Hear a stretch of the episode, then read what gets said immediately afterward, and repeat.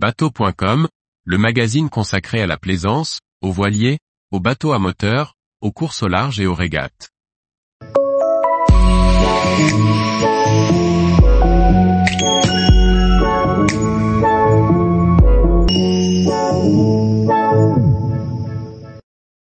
Défi Azimut, une première confrontation pour la flotte IMOCA 2023. Par Chloé Tortera. Organisé du 19 au 24 septembre 2023, le défi Azimut débutera par les 48 heures Azimut, un parcours de 628 000. Ce sera l'occasion de voir se confronter toute la flotte IMOCA en 2023, qui a accueilli plusieurs nouveaux bateaux. 34 duos sont attendus sur la ligne de départ ce 21 septembre 2023 à 12h30 à Lorient. Avec l'arrivée de plusieurs nouveaux plans dans la classe IMOCA, ce défi azimut va permettre de jauger les performances de chacun. Ce parcours de 628 000 se déroulera dans des conditions musclées et variées, qui pourraient bien permettre aux outsiders de se faire une place au soleil. Antoine Mermot, président de la classe IMOCA, explique, le défi azimut est un carrefour passionnant. C'est la première confrontation qui réunit en 2023 tout le plateau et va permettre d'établir une première hiérarchie. Parmi les favoris, on retrouve indéniablement Charlie Dalin, double tenant du titre du défi Azimut sur Apivia. Désormais doté d'un nouveau bateau, Massif Santé Prévoyance, dernier plan Verdi en date, il adore et déjà affiché la couleur sur la Rolex Fastnet. Un mois après la mise à l'eau de son bateau, Charlie Dalin, accompagné de Pascal Bidégory, remportait la course devant Johan Richem. Ce dernier, associé à Yann Eliès, a fait confiance au duo Antoine Coche et Fino Conque pour son IMOCAP après Carkea. Il n'a pas connu les problèmes de structure de Fort People de Thomas Ruyant, conçu par le même binôme d'architectes. Après un pépin sur la Bermude Milras, le double vainqueur de la solitaire du Figaro avait fait renforcer le fond de coque et les bordées. Thomas Ruyant, dont le bateau est en chantier, sera donc le co-skipper de Some Good Child sur For the Planet. Pour rappel, il s'agit de son ancien bateau, qui détient le doublé route du Rhum Transat Jacques Vabre. Enfin, Jérémy Bayou sur Charal a une revanche à prendre sur le Fastnet. En raison de soucis de voile d'avant, il n'avait pu rivaliser avec le reste de la flotte. Sur son plan manuaire polyvalent, il sera accompagné par Franck Camas. Si ces quatre IMOCA font office de favoris, il faudra compter avec un bon nombre de concurrents affûtés.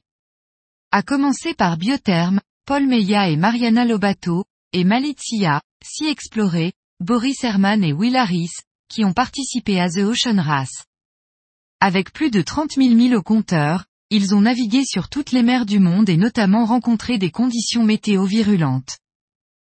Il faudra aussi compter avec Initiative Cœur, Sam Davis et Jackson Boutel, VNB, Montbana, Mayenne, Maxime Sorel et Christopher Pratt, l'Occitane en Provence, l'ex-Apivia de Clarisse Crémé et Alan Roberts qui dispose de plus grands foiles avec sa clause d'antériorité, Teamwork, Justine Métro et Julien Villon, qui joue toujours placé sans oublier Maître Coqvé après deux mois sans naviguer après son accident, le Rochelet sera accompagné de Julien Pulvé. Pour lui, les écarts entre les bateaux récents seront faibles, comme il l'explique. Il y a très peu de différence entre une dizaine de bateaux qui peuvent viser le podium.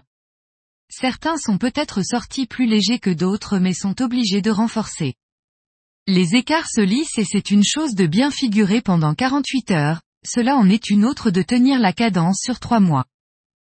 Ce sera aussi l'occasion de découvrir sur l'eau Stand One mené par Eric Bellion, épaulé par Martin Lepape. Ce plan raison dépourvu de foile au design de SCO va permettre d'étalonner les gains et pertes par rapport aux foilers, comme l'explique Martin Lepape.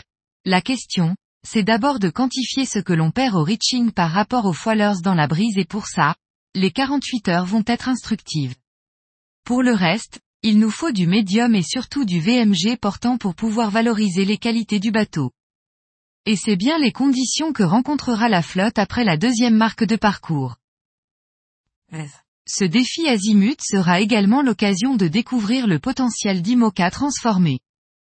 C'est le cas de Groupe Apicil, Damien Seguin et Laurent Bourguès, et de Prismian Group, Giancarlo Pedot et Gaston Morvan, deux plans VPLP Verdier 2015 désormais dotés de grands foiles et d'une nouvelle étrave. C'est également le cas de DMG Maurice Keep PE accent aigu par Kojiro Shiraishi ou encore de Corum l'épargne de Nicolas Troussel avec ses nouveaux foiles, son nouveau fond de coque et une structure revue.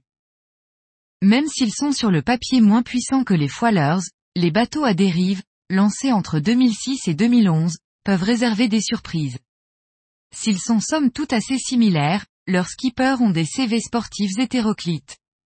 On retrouvera dans cette catégorie Tanguy le Turquet, associé à Félix de Navacelle sur Lazare, Louis Duc et Rémi Aubrin, FIF Groupe Lantana Environnement, Sébastien Marseille et Sophie Faguet, Foussier, Mon Courtier Énergie, Benjamin Ferré et Pierre Leroy, qui ont sûrement le meilleur bateau à dérive avec monoyeur du haut a Job, l'ex-massif, vainqueur du Vendée Globe 2012. Manu Cousin, accompagné par Clément Giraud, pourra également jauger la teneur des travaux réalisés sur son vieux plan phare coup de pouce Giffard manutention, mât et dérive reculée, ballast transformé, nouveau safran. Tous les jours, retrouvez l'actualité nautique sur le site bateau.com. Et n'oubliez pas de laisser 5 étoiles sur votre logiciel de podcast.